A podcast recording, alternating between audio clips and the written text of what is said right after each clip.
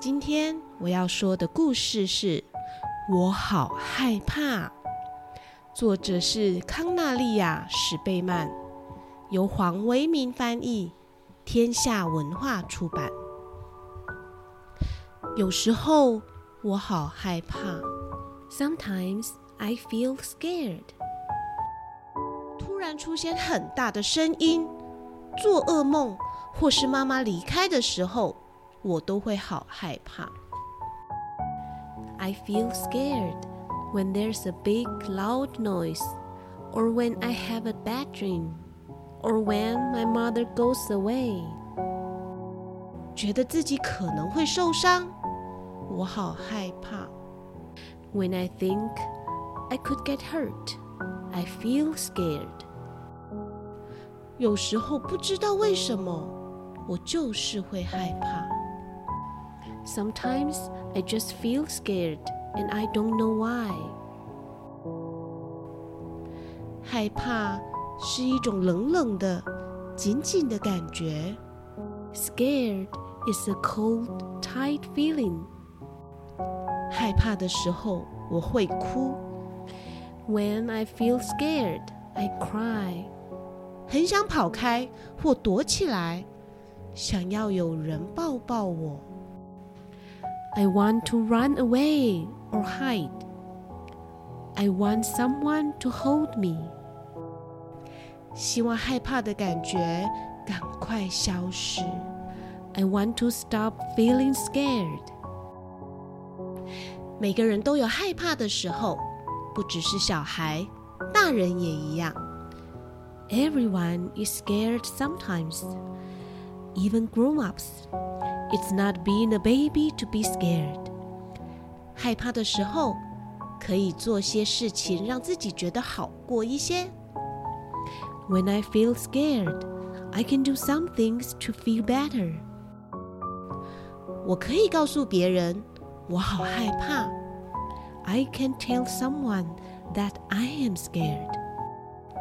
我可以请妈妈抱抱我，告诉她让我害怕的事。 这样就会觉得好多了。I can ask to be held. It helps to be held. And to talk about what scares me. 我可以抱自己的小毛毯或小布偶，靠在妈妈怀里。I can cuddle with someone, with my blanket or stuffed animal. 找个舒服的地方。 或是看我最喜欢的书，get in a cozy place or look at my favorite book。有时候啊，害怕反而可以保护我。我最好离那一只凶巴巴的狗远一点。Sometimes feeling scared keeps me safe. I need to stay away from a dog that's growling. 我不该爬得太高。 在车子旁边玩，或是靠近火。I shouldn't climb too high, play near cars, or go near fire. 有时候，其实我不必害怕。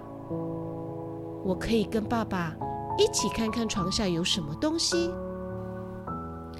Other times, I don't need to be scared. We can look under the bed to see what's there. 学着了解，黑夜也很美丽。I can learn that the dark can be nice. 或是在主人同意后，摸摸友善的小狗。I can pet a friendly dog when its owner says I can. 就像我知道妈妈离开后，还 会再回来。I see that when my mother goes away, she comes back again. 害怕的时候，我可以找人说说这件事情。When I feel scared, I can talk about it. 可以抱着我的小毛毯或小布偶，找个舒服的地方。I can cuddle with my blanket or toy, or find a cozy place. 那我就会发现，有些东西一点都不可怕了。 I can find out that some things aren't really scary. 害怕的时候，我知道该怎么做喽。When I feel scared, I know what to do.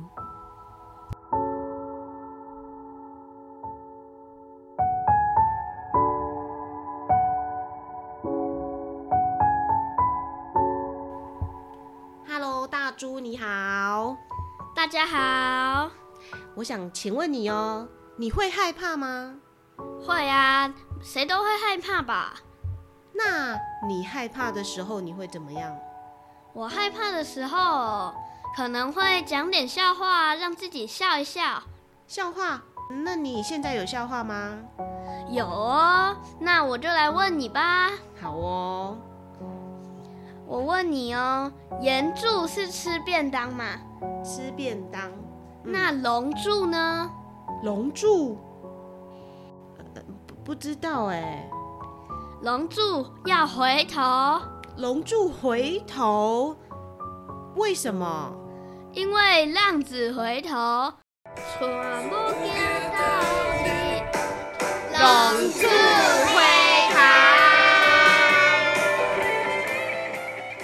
你的笑话。那大家我们下次见，拜拜。